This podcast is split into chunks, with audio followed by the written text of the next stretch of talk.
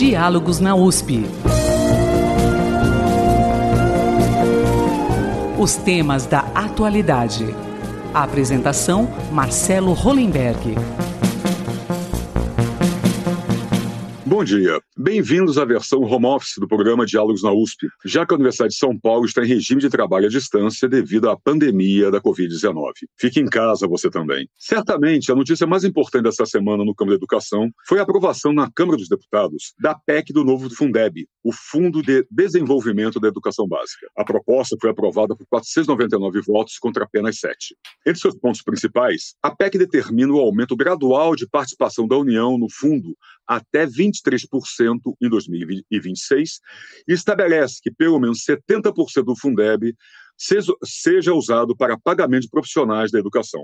A notícia é boa, mas a educação brasileira ainda precisa de muito mais. Justamente para falar sobre os desafios da educação pública no Brasil, o Diálogos na USP recebe agora a professora Carlota Boto, professora titular da Faculdade de Educação da USP, onde coordena o grupo de estudos de filosofia e história das ideias pedagógicas, o professor José Marcelino de Rezende Pinto, professor titular da Faculdade de Filosofia, Ciências e Letras da USP, em Ribeirão Preto, e um dos sistematizadores do CAC, o Custo Aluno Qualidade, que está a caminho de ser constitucionalizado no novo Fundeb. E o professor, professor Osimar Alavarce, professor na graduação e pós-graduação da Faculdade de Educação da USP, onde coordena o grupo de estudos e pesquisas em avaliação educacional.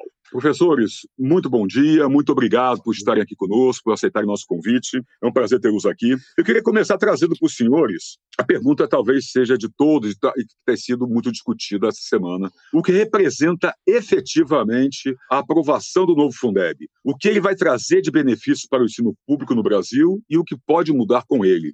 Queria começar com o professor Zé Marcelino. Professor, o que significa essa aprovação? E queria já que aproveitar, já que o senhor é um especialista na área, o que é o CAC, para que o senhor possa explicar a todos nós. Bom dia. Bom, bom dia, Marcelo. É um prazer estar aqui conversando né, com os ouvintes da Rádio USP, na companhia da Carlota, do Ocimar, colegas professores, sobre esse tema aí, né, que é um momento, um país com tanta notícia ruim, né, eu acho que essa semana nós tivemos uma boa notícia. Né? Eu acho que a aprovação no Fundeb pela Câmara, que ainda é um primeiro passo, né? como você disse, depende ainda do Senado e principalmente da lei que vai regulamentar o novo fundo, mas é uma vitória. Eu diria até que é uma inflexão. Eu acho que a sociedade brasileira começando a retomar um pouco a sua capacidade de influenciar o legislativo, influenciar as políticas. Eu acho que foi como que um momento de acordar da sociedade brasileira. A história é meio longa, vamos tentar resumir. Quem entende história aqui é a Carlota. Mas, assim, para entender o Fundeb, o novo Fundeb, tudo começou com o Fundef lá atrás, né? que era um fundo criado em 96 e que tinha a gestão de Fernando Henrique, que a ideia do fundo, e aí é importante também o, o, a vinculação desse programa com a memória de Anísio Teixeira, né?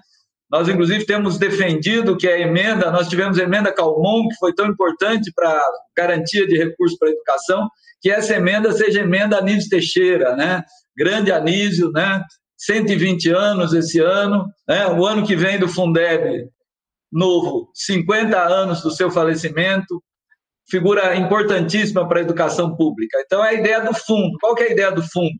É tentar equacionar um pouco as desigualdades, né? O Fundef ele fazia isso, mas só com o ensino fundamental, regular. Então não tinha educação infantil, não tinha educação de jovens e adultos. O Fundeb, né, aprovado em 2007, foi um avanço, né, no sentido de incorporar toda a educação básica, mas tinha problemas, né? Um dos problemas é que o papel equalizador, porque dentro de um estado eu posso equalizar usando municípios mais ricos, acabam contribuindo um pouco com municípios mais pobres. Então, o fundo ele, ele equaliza nesse sentido. Mas eu não e como eu equalizo entre estados?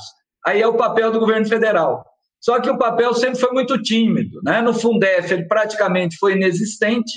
No Fundeb, o governo federal coloca, grosso modo, de cada 100 reais do Fundeb, o governo federal coloca 9 então, quer dizer, precisava mexer. Né? O resultado disso, só para dar um exemplo concreto para os ouvintes, é que hoje o menor valor naqueles estados, nove estados que recebem complemento do Fundeb, dá 300 reais por mês, Marcelo. Quer dizer, eu acho que você concorda comigo que com 300 reais por mês não há como se falar em qualidade.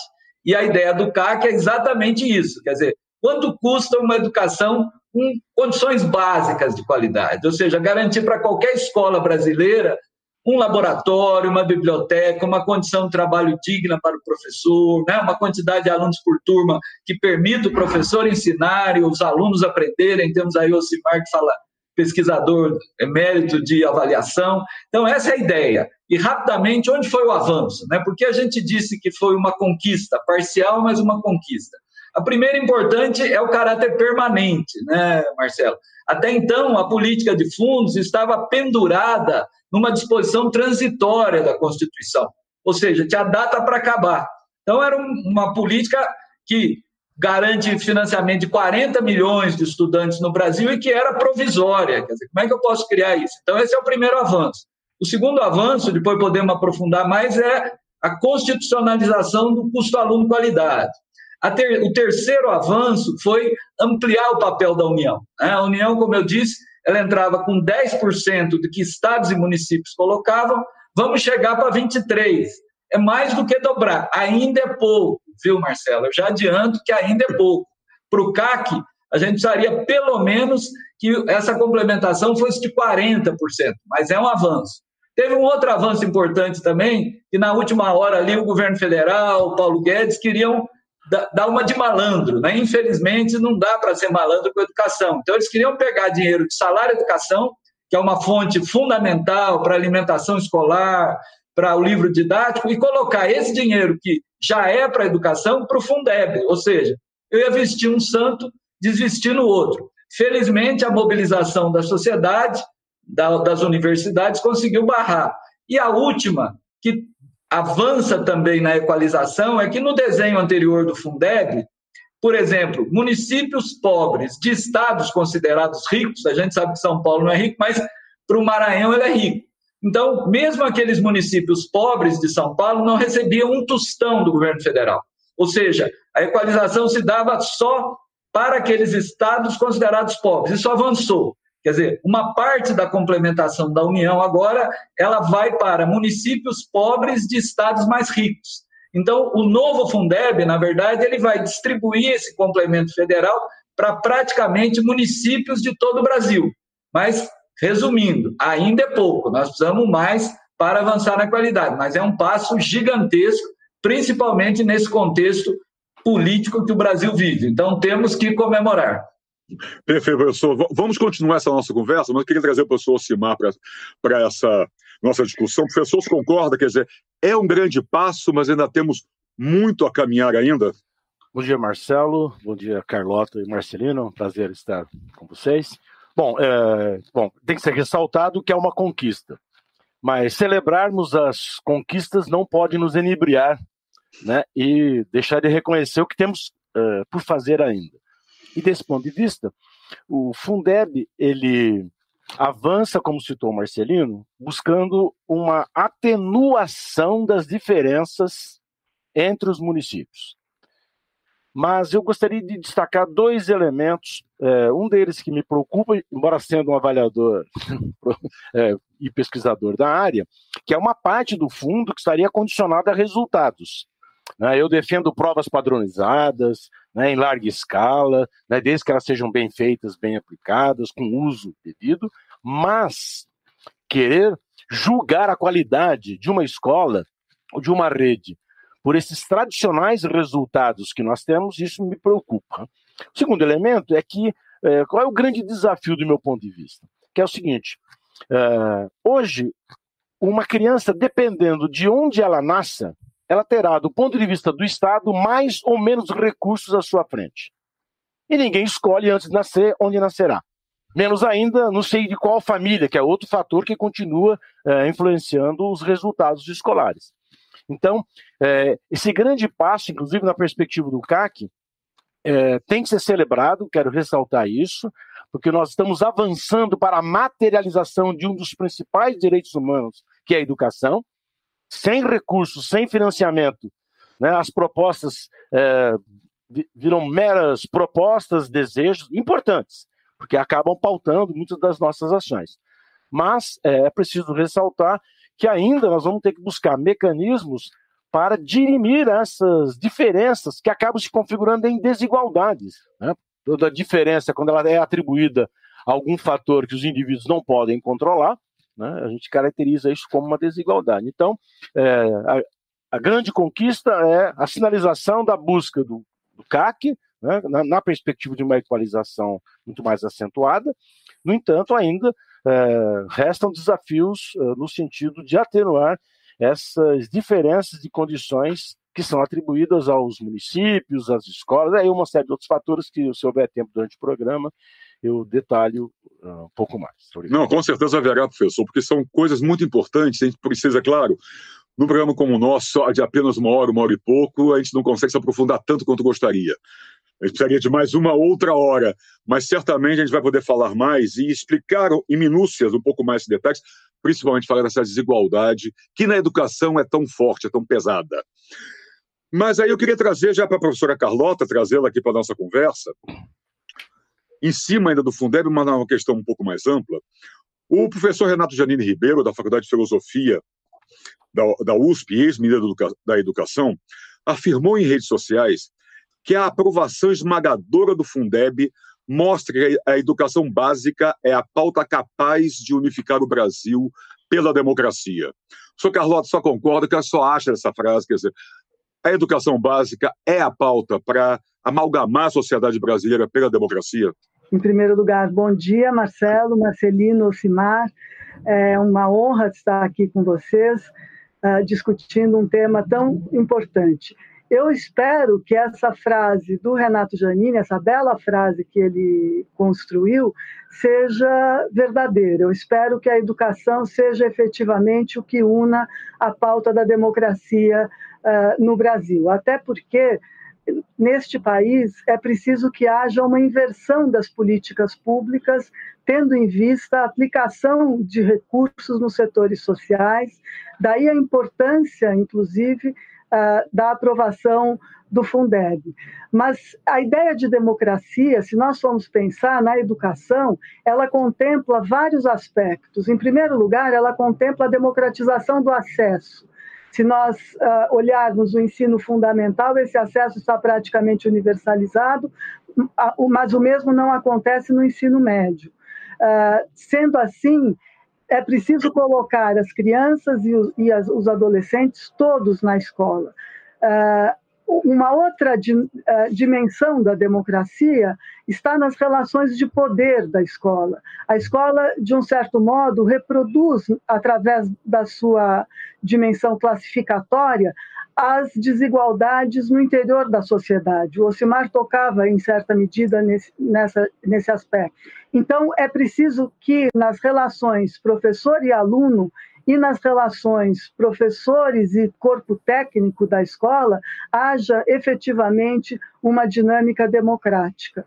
E, finalmente, é preciso pensar na relação de democracia que se coloca uh, na escolarização como um projeto de país. Não é? A escolarização é aquilo que nos leva em direção ao futuro e, portanto, a, a, aposta na educação tem que ser uma aposta de toda a sociedade, assim como queriam os, os, os, uh, os assinatários do Manifesto dos Pioneiros, o Anísio Teixeira, cujo nascimento faz 120 anos esse, esse ano. Enfim, uh, do meu ponto de vista, essa, nós temos que pensar a democracia sobre todas essas as, as dimensões. Professor, eu queria aproveitar antes de passar para o professor Zé Marcelino e para o professor Simar, já que a senhora tocou no Anísio Teixeira, falou nisso, queria trazer uma outra pergunta para a senhora, rapidamente. Pensando na questão democrática, a questão da universalização do ensino no, no país.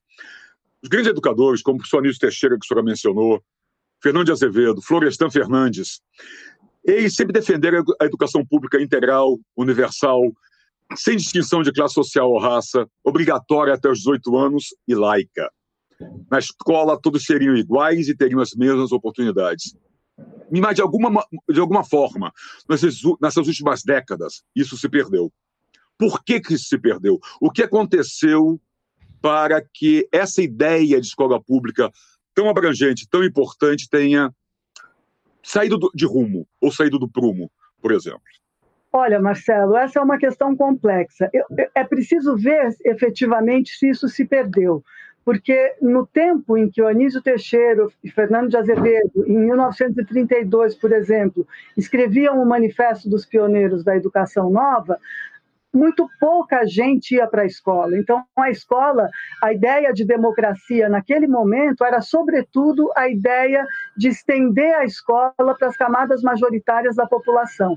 Esse era o grande foco. Uh, hoje, o foco que se coloca é pensar por que, que as crianças que vão para a escola é, não estão atingindo os níveis é, de qualidade que se esperaria que elas atingissem.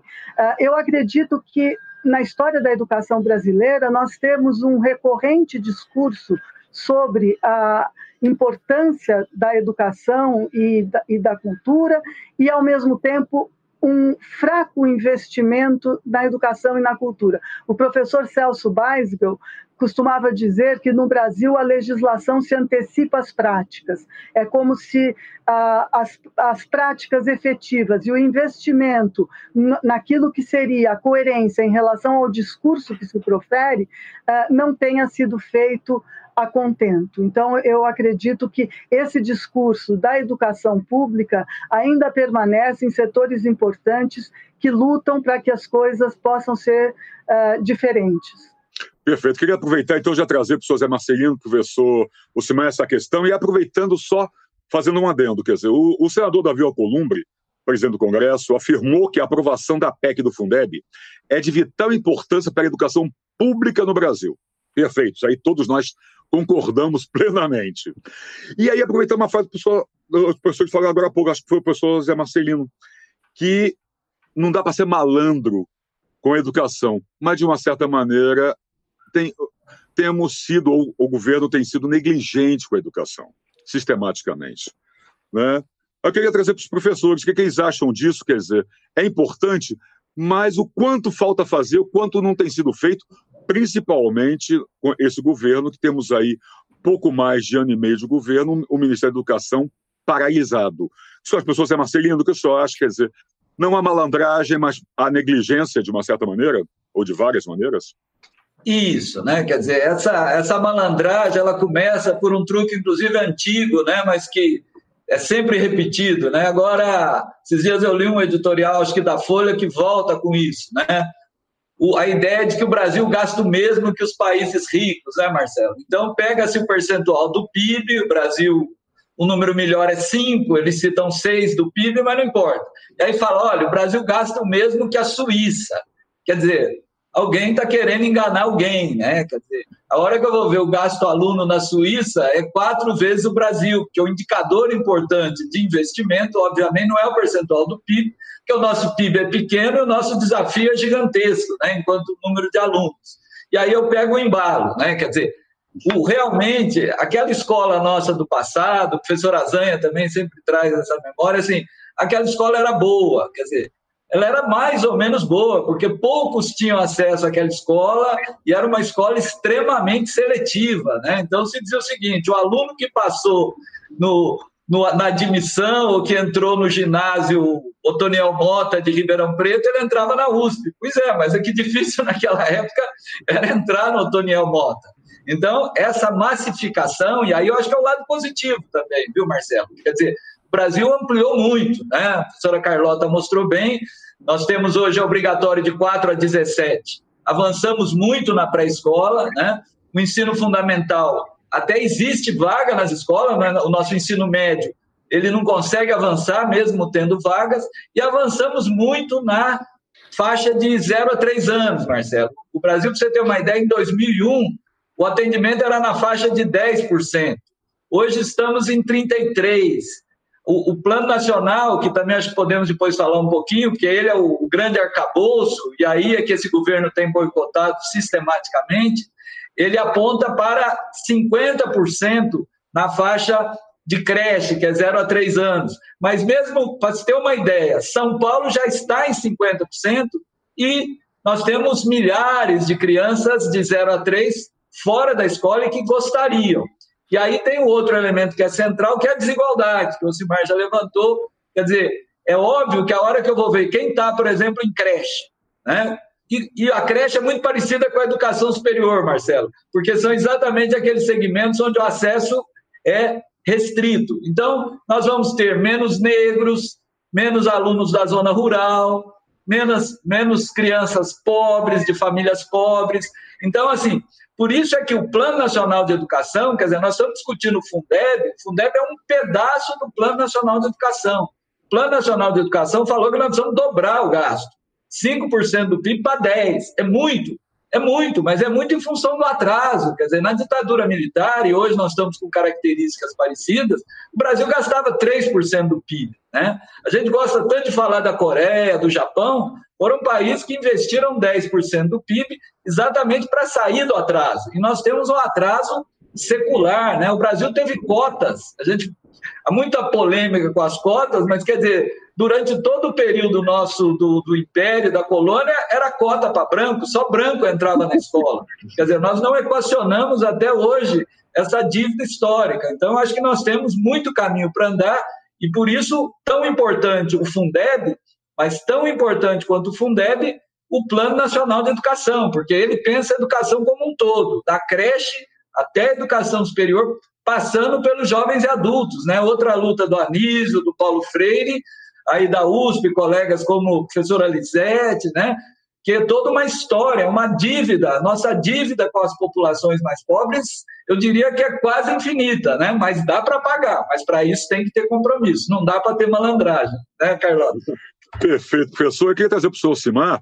Professor, essa desigualdade, né, esse, essa lacuna que ainda existe na educação brasileira, ela vai se refletir também numa coisa que o senhor conhece tão bem, que é a avaliação. O Brasil está muito abaixo no PISA, o Programa Internacional de Avaliação de Alunos. Como equiparar o Brasil a países top de linha nesse caso? Há como fazer? Quer dizer, o Fundeb ou o Plano Nacional de Educação, como o professor Zé Marcelino mencionou, são caminhos para isso? Temos como diminuir essa distância no médio prazo?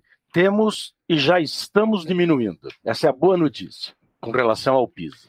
Bom, são muitos aspectos que estou escolhendo. Agradeço ao Marcelino ter falado do Plano Nacional de Educação. Né? Nós não podemos esquecer é, desse plano, é, mas Marcelino já abordou. Bom, vamos lá. Se nós olharmos com relação ao PISA e considerando que os resultados do PISA, assim como do SAEB, é, eles não indicam a qualidade da escola, mas indicam um aspecto que é importante, que é a aprendizagem dos alunos. Se nós olharmos os países da OCDE, e fizermos a perspectiva dos seus resultados, nós vamos encontrar o seguinte: eles estão caindo e a média brasileira está subindo. Essa é a boa notícia.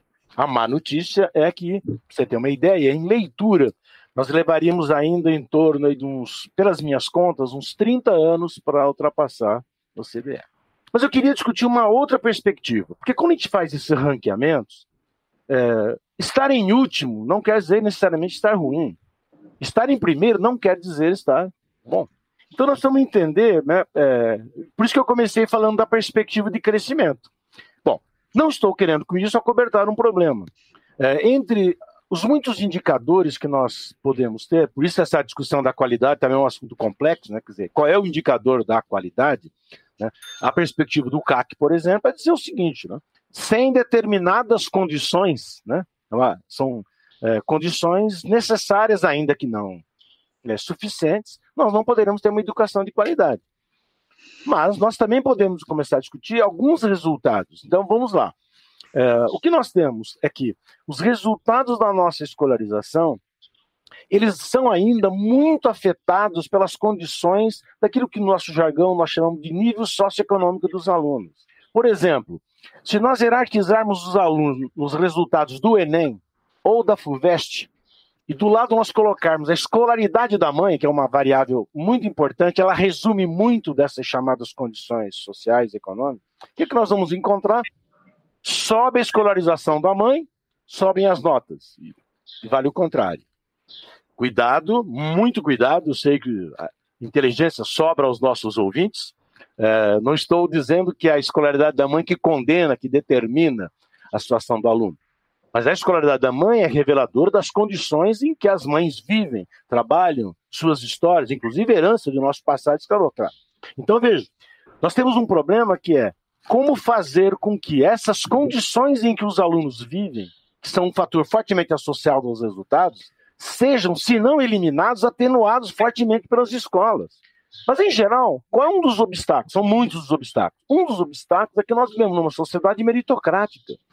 É como se a escola ela fosse um mecanismo de dar chance a todos. Então, nós vamos ampliar para que todos nela ingressem. Porém, o triunfo é para poucos.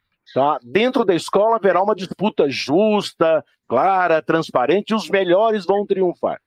E, portanto, é, quem é que triunfa? Quem merece, quem tem o mérito. Daí a ideia de meritocracia. E esse mérito viria de onde? Ah, do esforço individual, da dedicação. É verdade. O esforço e a dedicação contam sim, mas contam mais as condições em que esses esforços são desenvolvidos. Por isso que eu citava a escolaridade da mãe. Eu sei, é só uma variável que eu estou citando, tem muitas outras. Mas o que quer dizer isso? Que o esforço que as crianças desenvolvem depende das condições em que eles vivem e estudam, incluindo as escolas. Por isso que é muito, muito, muito importante a aprovação do Fundeb, porque embora não resolva tudo, ele afeta um dos fatores para tentar atenuar o impacto dessas condições sociais. Então, resumindo a ópera aqui, Marcelo, não se trata de dar uma resposta a esse problema extremamente complexo, diria o seguinte: nós temos ainda um desafio de não condenar as nossas crianças em função das condições em que eles chegam à escola e continuam vivendo enquanto estão na escola. Então é preciso uma preocupação diuturna com a aprendizagem dos nossos alunos. Né? E aí, que claro, estou falando de aprendizagem no sentido amplo, mas também na, naquelas que a gente possa, talvez, uh, sob certas circunstâncias, dimensioná-la. De novo, para isso é importante que nós tenhamos recursos. Mas, dados os recursos, é preciso uma política que não retome no interior da escola, por isso essa minha preocupação de um pedacinho lá do Fundeb que associa resultados, né? é, de escolarização a, a, verbas, porque senão nós podemos recolocar no interior da escola uma disputa que já existe no interior da sociedade. Eu sei, a escola não é uma ilha, ela não vive isolada completamente é, da sociedade. Mas nós não podemos fazer da escola uma mera reprodução do que acontece na sociedade. Né? Vai terminando. Às vezes nós escutamos, inclusive professores até, infelizmente, dizendo, não, mas na vida tem disputa. Então na escola tem que ter disputa. Eu costumo dizer, sim, na vida tem disputas. Mas na vida também tem solidariedade. Por que não nos espelharmos na solidariedade? Por que não nos espelharmos, por exemplo, na perspectiva de que não só a igualdade de oportunidades, mas também a perspectiva de igualdade de resultados, pelo menos para alguns resultados.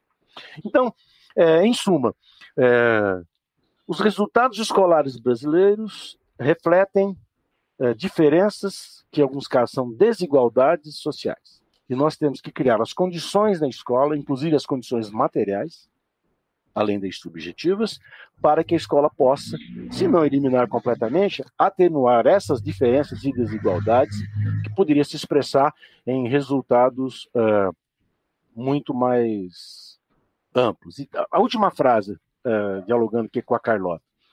Uh, eu também sou otimista.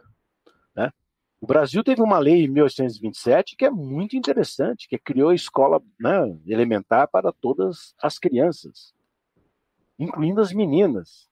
1827.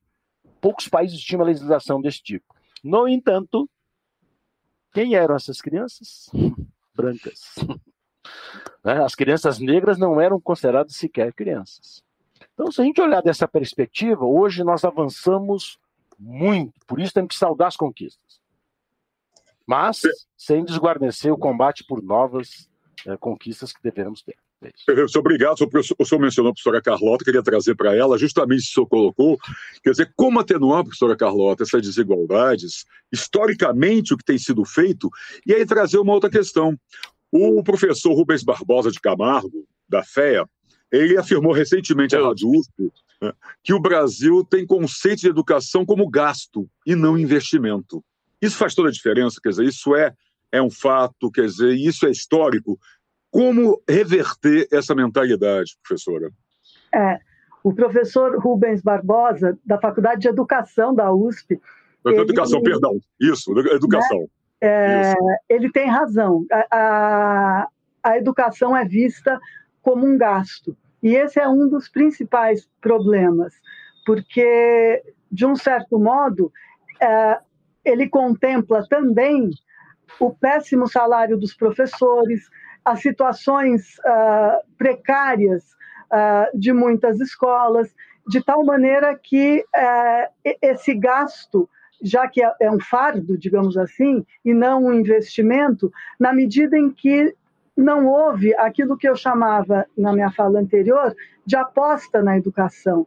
Né? Uh, e você tocou num aspecto que me parece fundamental, que diz respeito a esse governo, que é assustador. Quer dizer, acho que nunca foi uh, a educação foi tão desprestigiada como nos, nos anos uh, nesse ano e meio que nós tivemos no governo Bolsonaro.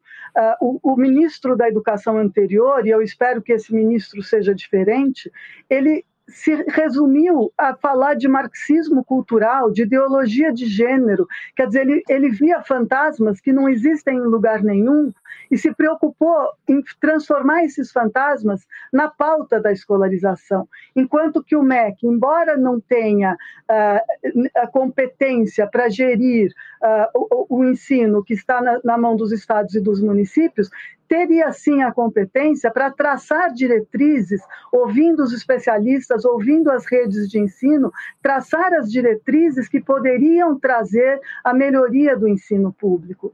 Uh, e nada disso tem acontecido. Eu espero que esse novo ministro realmente inverta essa pauta.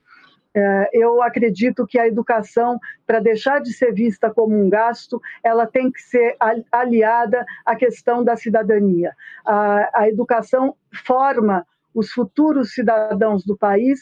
Essa era digamos assim, esse era o grande argumento do que o Rui Barbosa utilizava, por exemplo, quando ele uh, recomendava que o Império investisse mais na educação. Esse era o grande argumento que os educadores da Escola Nova uh, uh, utilizavam quando eles pautavam, Ocimar, a necessidade de uma hierarquia das capacidades. Mas naquele momento, essa ideia meritocrática fazia sentido, porque eles estavam lutando contra uma sociedade que se pautava pela ancestralidade.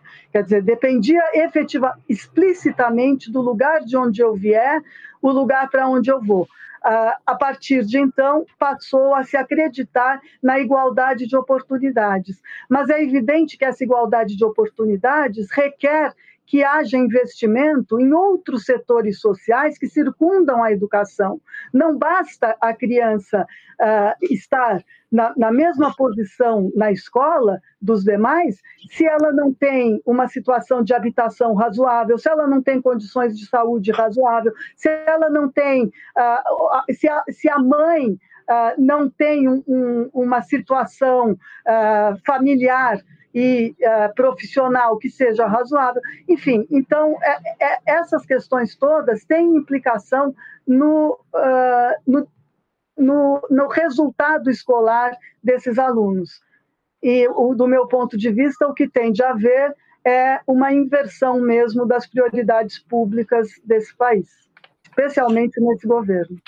Obrigado, professora. Eu queria trazer para o professor Zé Marcelino exatamente o que a senhora falou, quer dizer, o que precisa ser feito e essa reverter o que não foi feito até agora, né, esse zero que tem sido a educação no Brasil nos últimos ano e meio, mas que trazer uma, uma coisa que foi falado aqui da dívida com a população, uma dívida histórica com a população no sentido da educação.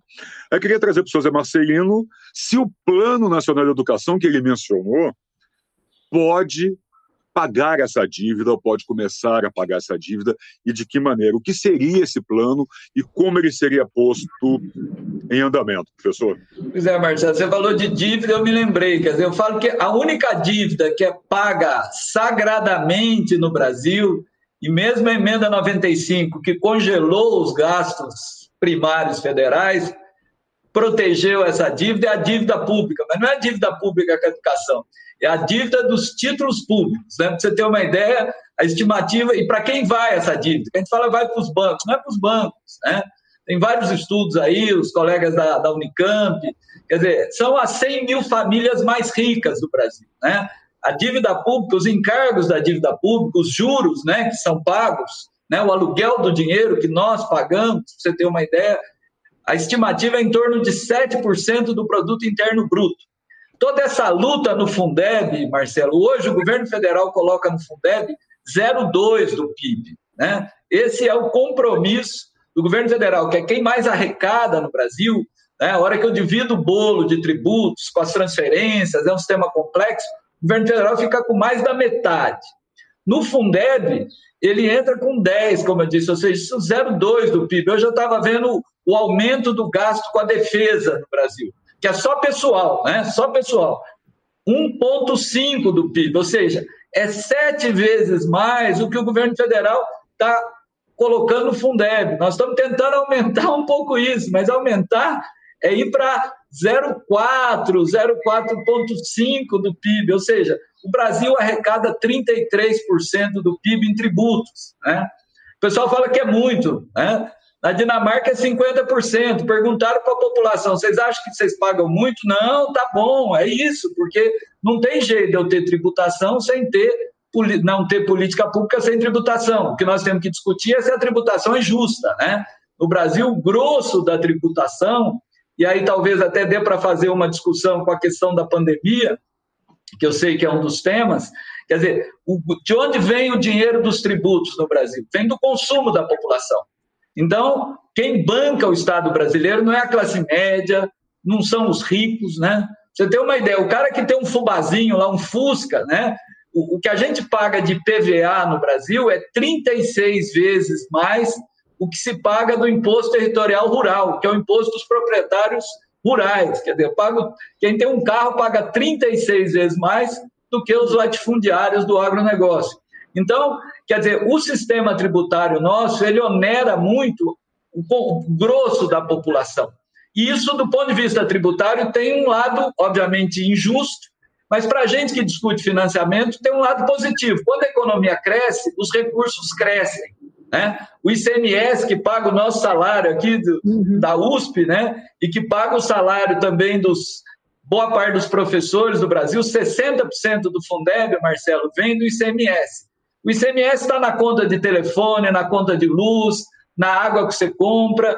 E esse tributo, o que, que acontece? Ele depende da economia. A hora que a economia cai, o ICMS cai. Então, esse é o grande desafio, por exemplo, que nós estamos vendo agora. Quer dizer, nós estamos lutando para aumentar o recurso do Fundeb. Mas se a arrecadação cair, o recurso do Fundeb cai e o que o governo federal vai colocar também cai. Ou seja, para o governo federal, quanto pior, melhor, do ponto de vista da lógica do Fundeb. Né? O, o Brasil continua gastando 5% do PIB, mas o PIB caiu. Então, em termos absolutos, nós estamos gastando por aluno menos. Então, é, é, é essa lógica que precisa ser mudada. Né? Eu acho que esse é o ponto central. Um, um, dado que a Carlota estava falando, eu me lembrei, quer dizer, digamos, a última maldade do Weintraub, né? obviamente com total concordância do Bolsonaro, foi o Conselho Nacional de Educação. Isso. O Conselho Nacional de Educação nosso já é um lobby do setor privado, né? principalmente o setor privado superior. No estado de São Paulo, de cada 10 alunos que estudam na educação superior, 9 estão em instituições privadas. Né?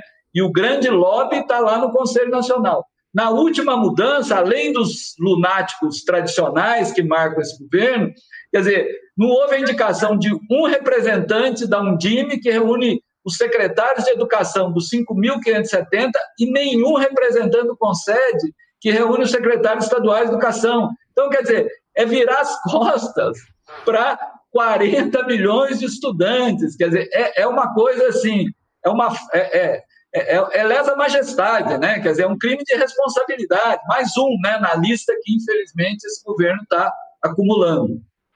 E, professor, e como esse Plano Nacional de Educação pode reverter isso? Como Até esqueci pode... do plano, né, Marcelo? Fiquei isso. tão empolgado.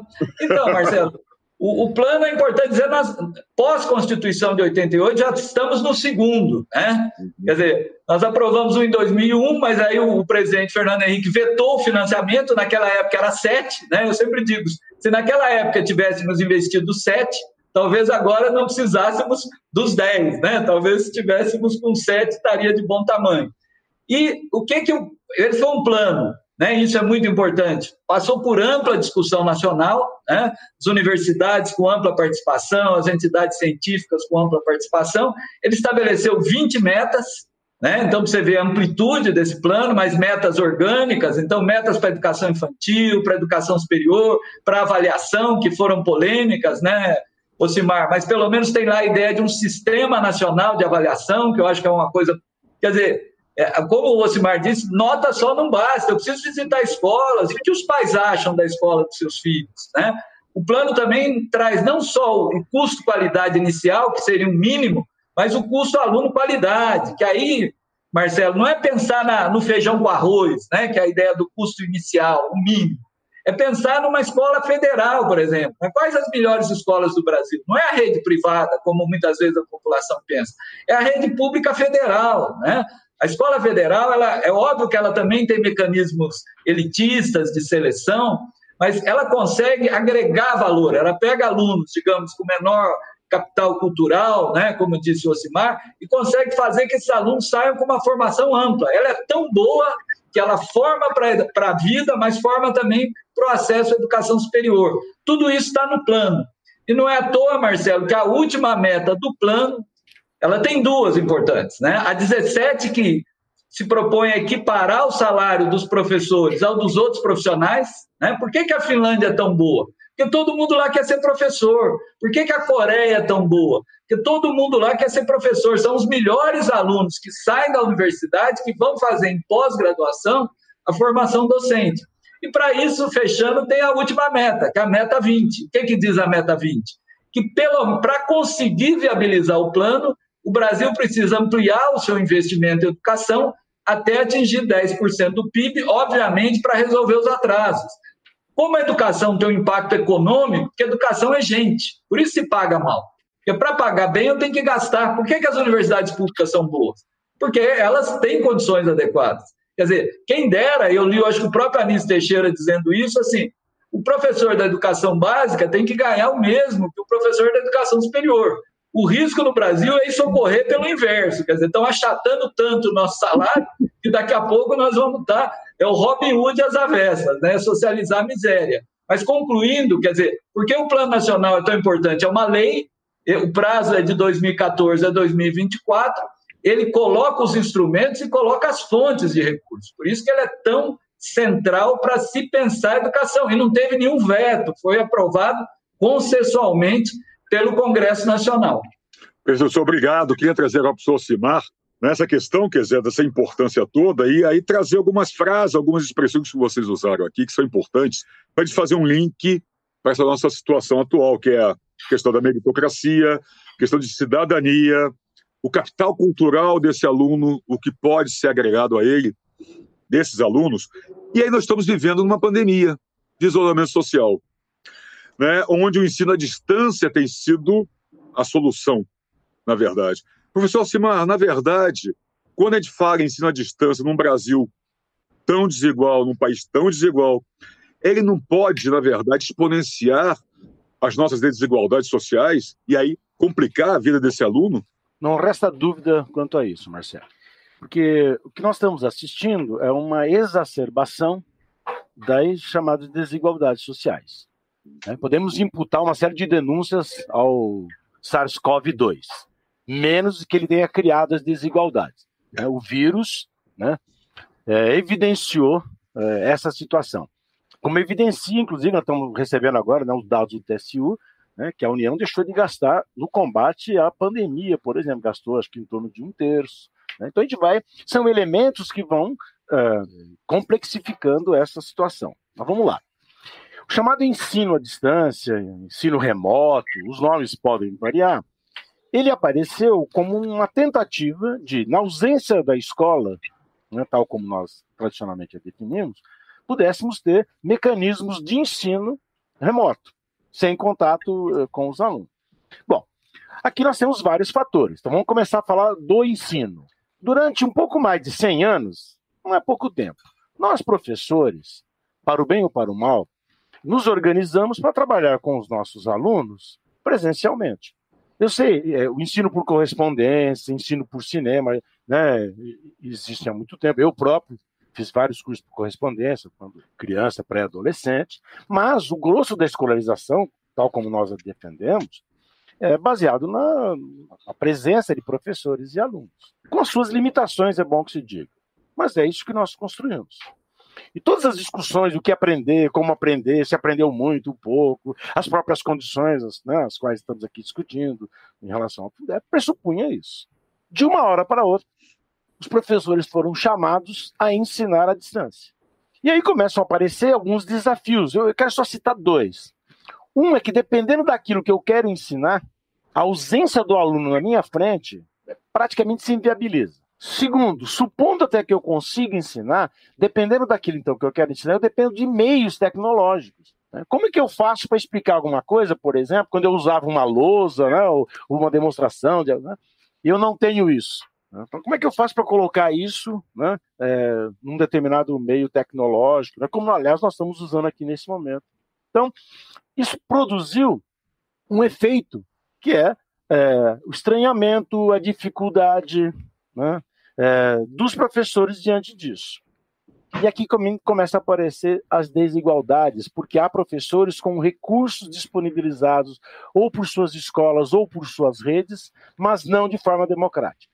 Vamos ver lá na outra ponta, os alunos que estão recebendo isso. Bom, essa situação, primeiro que ela agrava a condição da mulher. Né? Eu, talvez vocês sabem, eu sou contra a tarefa de casa. Ela é muito importante, é por isso que eu sou contra. Por quê? A tarefa de casa, ela pesa na escola, só que ela depende das condições da casa. Então, quando nós no ensino remoto, nós estamos atribuindo, em geral, às mulheres mais uma função, de ficar controlando as crianças. Segundo, controlar as crianças diante do quê? Muitas vezes de um celular, com baixa conectividade. Porque laptops e desktops é, entraram em desuso por uma série de razões. Então, imagina, não bastando todas as dificuldades do que ensinar, como ensinar, quem, quando você vai receber isso, pesa enormemente. Ora, mais uma vez, quem que aparece aqui? Fator desigualdade social. Por quê? Ter conectividade, ter esses dispositivos, ter alguém em casa com tempo disponível para controlar as crianças nessas atividades.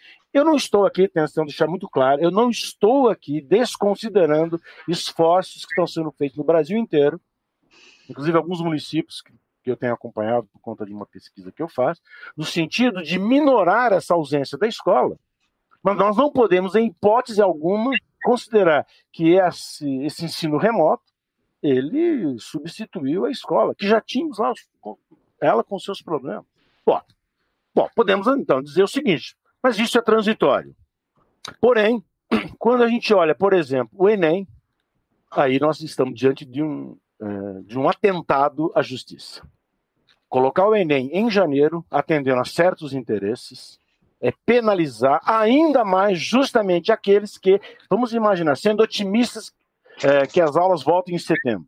É, como vocês sabem, 88% das matrículas no ensino médio estão em escolas públicas, praticamente estaduais, que as escolas federais municipais, percentual muito pequeno. Ora, uma boa parte desses alunos dependem exclusivamente da escola para poder aprender alguma coisa que é o que vai ser medido lá no exame do Enem. Porque o Enem é isso, é um sistema de medição né, das capacidades, das proficiências.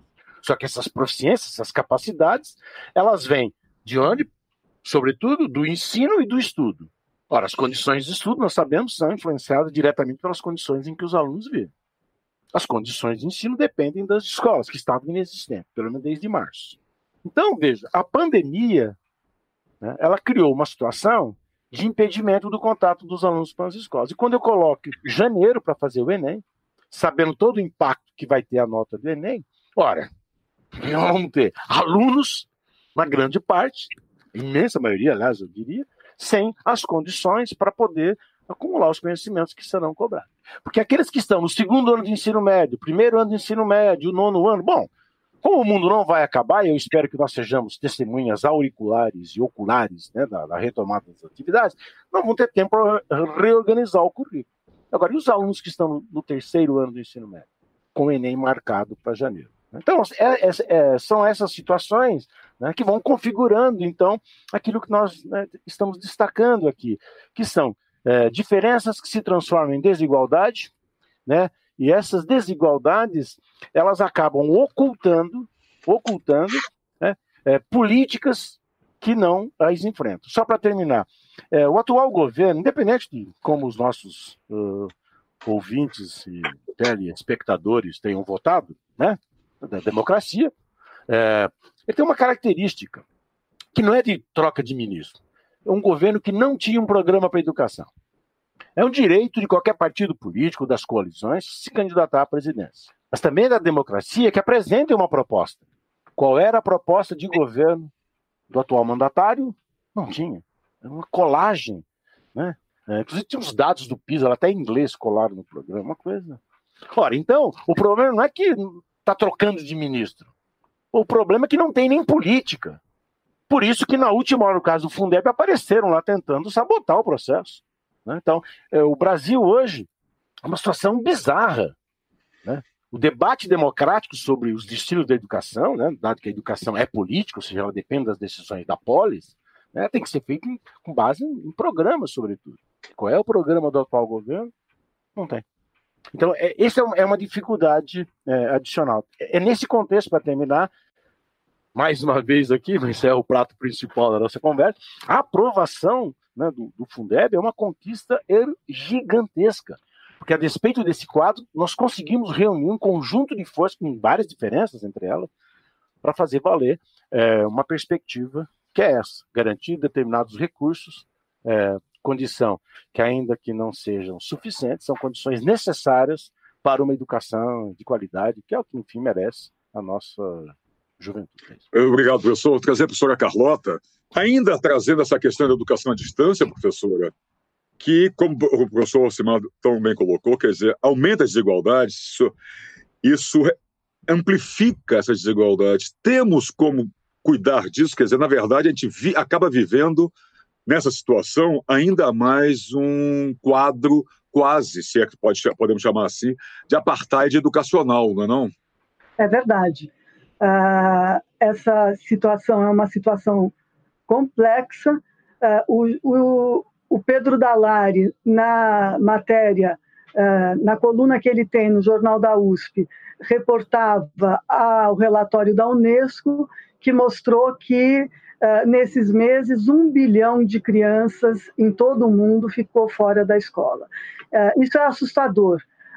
É assustador porque, evidentemente, a escola sendo interrompida, é interrompido o processo de ensino e de aprendizado, queiramos ou não.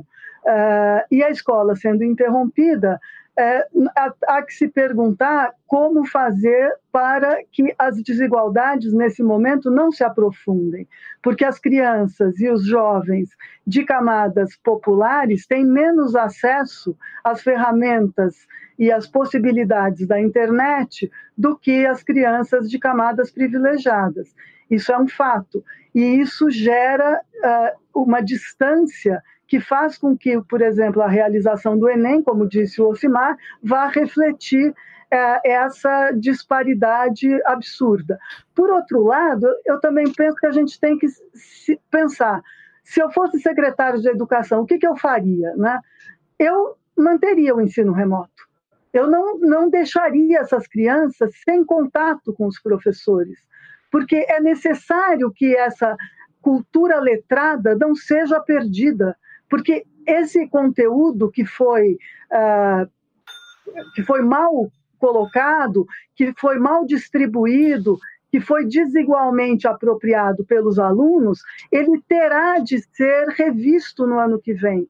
Não dá para no ano que vem, espero que a gente só volte às aulas no ano que vem. Eu estou contando com o bom senso dos governantes que não voltem em setembro, porque os dados não dizem que é para voltar em setembro, os dados da saúde, e nessa hora os dados da saúde são os que nós temos que olhar, mas pensando que nós voltássemos o ano que vem, não dá para nós chegarmos para os alunos e dizermos, bom, desde a última aula, agora eu vou dar continuidade. Não é assim o, o, conteúdo tem que ser redistribuído. Aquilo que eu dava na sétima série, eu vou ter que dar na oitava. No sétimo ano, eu vou ter que dar no oitavo ano. Uh, nessa medida, é preciso que haja, e eu penso que está havendo, uh, contraditoriamente, um esforço muito grande dos professores e de todos os profissionais da educação, no sentido de produzirem reflexão sobre esse momento uh, e, e, há uma inventividade nas alternativas que vêm sendo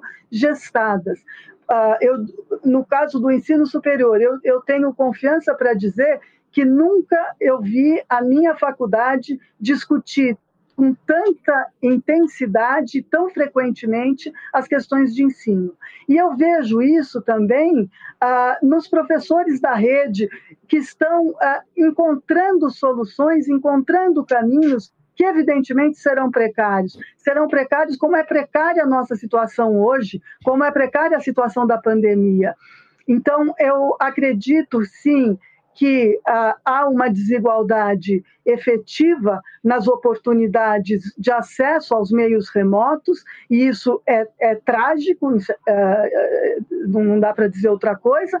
No entanto, há tentativas por parte dos profissionais da educação de minimizar essas, de diminuir essa, essas distâncias e essas desigualdades. E eu acredito que no pós-pandemia a nossa escola vai ter uma inventividade maior para a capacidade de, sem se tornar uma educação à distância, ser capaz de mobilizar esses mecanismos das ferramentas da internet como um uh, critério como um instrumento que possa servir para fins pedagógicos. Eu penso assim. Professor, trazer então o professor Zé Marcelino, se ele concorda com a senhora, se ele acha que o caminho é esse mesmo, professor. Há essa possibilidade, esse otimismo, de uma forma? Temos que ser, né, professora? É, acho que a nossa. Não, eu concordo acho que com tudo com os colegas disseram, quer dizer, acho que tem só acrescentar um dado, quer dizer, a gente já tem estudo acumulado sobre EAD, né? E o que os estudos mostram é que a evasão é muito alta, né? Quer dizer, a própria Universidade de São Paulo teve um curso de ciências que fechou, né? Quer dizer, então, a gente esse é o problema do Brasil também, aprender com a experiência, né? Na, a gente já teve um programa radiofônico, né, que era o projeto Minerva, né, que o povo chamava de projeto Minerva, né? Ele entrava, quer dizer, eram iniciativas importantes, mas você dá exatamente para aquele aluno que mais precisa de um professor, você tira o professor, né? Quer dizer, lembrando a Anísio Teixeira a importância dos métodos ativos, né? Da interação do professor com o aluno, quer dizer, então, eu acho que essa pandemia, ela tem uma dimensão, né? eu, eu lembro muito meu pai falando da gripe espanhola, quer dizer, eu acho que a analogia é essa, quer dizer, são coisas seculares, a gente espera que não comece a diminuir o prazo, né? porque todos os indicadores têm mostrado que há o risco aí de novas pandemias como essa. Então, ela tem que ser tratada como um evento único. Quer dizer, eu me assusta realmente no estado de São Paulo, né? um estado, inclusive, onde, por ser uma rede antiga, você tem muitos professores mais idosos, quer dizer, com mais tempo na rede, muitos funcionários também, porque é uma rede muito antiga, a rede de São Paulo, principalmente a rede estadual. Quer dizer, há o discurso que as crianças não se contaminam, mas não importa, ele vai conviver, né? São muitos pais de família, eu vi um estudo da Fiocruz agora mostrando, quer dizer, o impacto que isso tem numa família. Então não tem que ficar esse desespero, né? Mesmo de dar tarefa para casa, eu acompanhei a minha filha aqui no, no processo, é uma tensão em cima do professor, é uma tensão em cima das crianças, para as crianças. Aí as crianças não querem saber, gente, quer sete anos, oito anos, quer dizer, eu acho que o que é importante é essa interação, né? E, e realmente não cair na armadilha do matéria dada, né? Que é muito do nosso tempo, né? Matéria dada, o professor da oitava série vai começar com o assunto do, do oitavo ano. Quer dizer, eu acho que realmente é um evento tão único que o tratamento tem que ser único também. Né? Eu não sei se vamos falar um pouquinho depois ainda do financiamento. Aí eu volto, Marcelo, eu sei que dá a linha aí. Não, acho que você pode falar, professor, já aproveitar que nós estamos quase chegando ao final do nosso programa. Se eu quiser falar agora da questão do financiamento, seria ótimo. Já para já poder ir numa reta final aí. Isso, só para fechar, então, quer dizer, já agradecendo a oportunidade, a alegria de estar com os colegas debatendo. Quer dizer, o, a pandemia, só para ter um dado, quer dizer, o Fundeb, né, que a gente está falando tanto, de abril de 2020 em relação a abril de 2019, ele já caiu 26%. Quer dizer, a queda é um quarto. Em maio, melhor, caiu um pouco menos, sempre comparando né, modelo coronavírus, né, comparando coisas comparáveis. E em maio desse ano, com maio do ano passado, a queda foi em torno de 20%. Então, quer dizer, é fundamental, e aí, ao mesmo tempo, eu li no jornal que o, o Paulo Guedes conseguiu um dinheiro no BRICS, né, o banco lá, um bilhão de dólares, se não me engano, só que é para garantir meta fiscal, né? quer dizer, é garantir arroxo. Quer dizer, a única, se a gente não conseguir mecanismos que estimulem a economia né, e estimulem principalmente o consumo das famílias, porque quem foi afetado, quer dizer, foram as famílias, até para os industriais, para os comerciantes. Se eu crio mecanismos de fazer o dinheiro chegar nas famílias, isso vai fazer a economia circular, né? e é o que eu brinco, quer dizer, você dá mil reais para um pobre, isso vira consumo, porque ele, tá, ele consome, tudo que ele recebe é consumo, porque ele vive numa realidade de subconsumo. Se eu dou um milhão de dólares para um rico, ele vai lá para Miami, ele vai para a Flórida, ele vai dar emprego nos Estados Unidos. Então, é fundamental nesse processo uma política econômica né, que, nesse período de crise, faça o dinheiro circular, porque o governo do Estado de São Paulo não pode fazer empréstimo para isso. O município não pode fazer empréstimo. Agora, o governo federal ele pode emitir moeda, ele pode fazer empréstimo. Né? Nós fizemos empréstimos para a Olimpíada, por que nós não podemos fazer empréstimos para o financiamento da educação, para garantir que os trabalhadores fiquem em casa, como a Europa fez, para rapidamente equacionar né, a, a, crise? Quer dizer, então, eu acho que esses são elementos centrais e talvez o último, aproveitando o espaço que você generosamente oferece, quer dizer, uma última característica aqui para dizer da importância do custo-qualidade. Né? O custo-qualidade foi polêmico na votação, deputados do Novo, né, que às vezes parece tão velho, né? Quer dizer, eles falavam muito que onde já se viu dar mais dinheiro, né? O dinheiro é desperdiçado. O custo-qualidade é tão importante por isso, porque ele é um conceito que ele une o dinheiro à presença na escola do insumo. Então, quer dizer, ele dá um instrumento, os tribunais de conta, eu tenho participado de vários eventos dos tribunais de conta, eles são muito entusiasmados com a ideia do custo-qualidade, porque dá um instrumento concreto para dizer o seguinte: bom, se o custo-qualidade custa X e diz que dá para pagar Y para um professor, dá para ter tantos professores por aluno, por que, que essa rede não cumpre? Então, o custo-qualidade ele tem esse elemento também de controle social e controle estatal que é uma grande conquista, quer dizer, que é uma bandeira histórica, inclusive de setores conservadores, né, que dizem que não basta dinheiro, dinheiro tem que ser bem usado. O custo-qualidade concluído, eu acho que é exatamente essa possibilidade. E dizer o seguinte, né, Marcelo? A discussão está no meio do caminho, quer dizer, é fundamental que todas as forças que se mobilizaram para garantir essa aprovação na Câmara estejam juntas no Senado e, principalmente depois, lutar para que rapidamente o projeto de regulamentação entre na Câmara. Eu, a minha grande preocupação, por exemplo, é que a regulamentação venha numa medida provisória. Quer dizer, imagine uma medida provisória com a marca né, dessa turma que está lá. Né? Muito obrigado aí, foi um prazer. Obrigado, professor. Professor Simar, é isso, quer dizer, o, a luta, o trabalho está no meio do caminho, tem muito a ser feito ainda. O que precisa ser feito, que não pode ser perdido de vista, professor? Bom, o caminho nunca termina.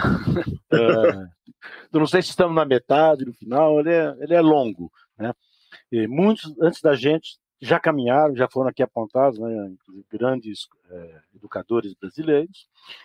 E, e, o problema passa a ser para onde caminhar. Não serei eu aqui a dar a resposta exatamente, mas eu quero, para terminar, colocar aqui uma questão que é aquela que eu costumo dizer que se me pedissem para escolher uma e só uma questão, qual que você escolheria na educação escolar? A minha questão é: para que escola? Então, supondo que ela exista, daí o financiamento, para quê? Eu sei, tem muitas respostas, né, elas dependem do ponto de vista. Eu tenho dado uma resposta, uma, não há, que é a seguinte: escola para aprendermos o que não aprenderíamos fora dela ou de uma determinada maneira que não aprenderíamos fora da escola. A escola é também um espaço de proteção para a infância e para a nossa juventude. E, portanto, dessa perspectiva, né, pensando numa aprendizagem é, rica, ampla, é, queria destacar, então, já terminando, mas dialogando aqui com a Carlota, quando ela mencionava, né, e, também com o Marcelino, né, para que não evoquemos a aula dada. E eu quero evocar um conceito muito antigo da pedagogia diferenciada, ou seja, muitas vezes quando nós ensinamos, por uma série de razões, nós ensinamos a mesma coisa para todo mundo. É o que é possível em alguns momentos. Porém, os alunos não aprendem da mesma maneira. Por uma série de razões, há diferenças entre eles. Então, o conceito né, de pedagogia diferenciada é que eu tenho que tentar encontrar quais são essas diferenças. E diante delas, eu sei, tem várias respostas. A minha é: vamos buscar, se não a eliminação, a diminuição drástica dessas diferenças. E na retomada das aulas, né, acreditando que ela vai existir, como bem lembrou a Carlota, é, dadas as condições sanitárias para isso, não sei quando exatamente isso será, é uma tarefa do processo geral da escolarização saber como cada aluno está e envidarmos todos os esforços, dadas as condições materiais, para que os alunos aprendam, né? diante do que eles puderam fazer. Então, com isso, eu não estou, hipótese alguma, desmerecendo, como eu citei aqui, esforços gigantescos que professores estão fazendo no Brasil afora para manter o contato com as crianças. Né? Mas, por outro lado, não nos iludamos. Por maiores que sejam, estejam sendo esses esforços, eles não são suficientes para chegar a todos os alunos, chegando para que eles se apropriem, né, é, como deveriam se apropriar. Então, eu acho que nós temos que ter essa perspectiva. Na retomada das aulas, que a gente veja, muito simples, como estão cada aluno. E vamos reprogramar é, as atividades. O mundo não vai acabar, você precisa esticar um pouco mais o ano letivo, o currículo, isso não é um grande problema. Né? O grande problema é, do meu ponto de vista, que nós queiramos que todas, exatamente todas as crianças estejam é, na escola e estando que aprendam aquilo que não aprenderiam fora da escola. Essa é uma questão democrática. E eu agradeço aqui a oportunidade de participação no debate, especialmente minha querida Carlota, querido Marcelino, e agradecer a oportunidade a você, Marcelo, e aos seus colegas que organizaram né, o, o programa e que continuam aqui trabalhando em torno da gente. Então. Exatamente. Obrigado, professor. Professora Carlota, então, para finalizar, quer dizer, esse é um, é um momento de caminhar mais e que todas as crianças estejam na escola e que isso possa ser dado a ela, essa chance, essa oportunidade de crescimento individual, cultural e, antes de mais nada, um crescimento cidadão. Isso. Sim. Eu acredito uh, que a escola brasileira uh, está num caminho uh, que leva a que haja um desenvolvimento. Basta que os setores que nos governam, como disseram os meus colegas, tenham uh, políticas públicas uh, de financiamento e tenham também uh, planos pedagógicos e planos de educação que possam vir a ser implementados.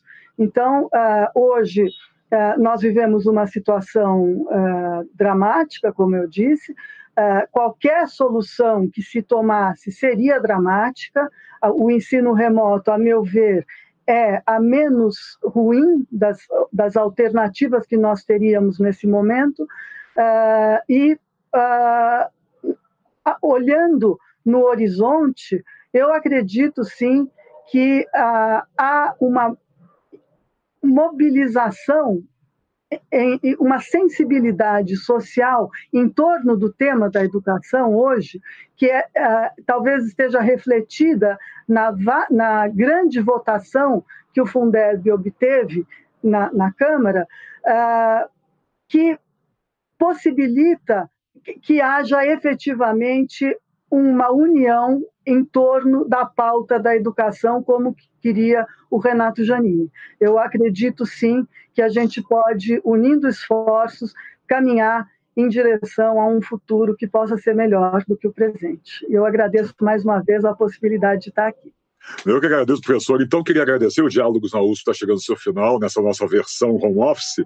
Agradecer muito ao professor Carlota Boto, professor titular da Faculdade de Educação da USP, onde coordena o grupo de estudos de filosofia e história das ideias pedagógicas, ou ao professor José Marcelino de Rezende Pinto, professor titular da Faculdade de Filosofia, Ciências e Letras da USP, em Ribeirão Preto, e ao professor Simar Lavarse, professor da graduação e pós-graduação também da Faculdade de Educação da USP, onde coordeno o grupo de estudos e pesquisas em avaliação educacional. Professores, muitíssimo obrigado a participação dos senhores aqui, foi um prazer imenso, ajudou muito, temos muito que caminhar, mas caminhemos juntos. É o trabalho de todos nós. Antes de mais nada, muito obrigado, professora Carlota, professor Zé Marcelino, professor Simar. Obrigado a você que esteve conosco até agora. Essa versão da nossa conversa aqui estará logo no Jornal da USP, em jornal.usp.br, e também no nosso canal USP, estará disponível no canal USP do YouTube. Muito obrigado a todos, tenham um ótimo final de semana e, se puderem, fiquem em casa. Até a próxima, senhores. Tchau. Diálogos na USP. Os temas da atualidade. A apresentação: Marcelo Hollenberg.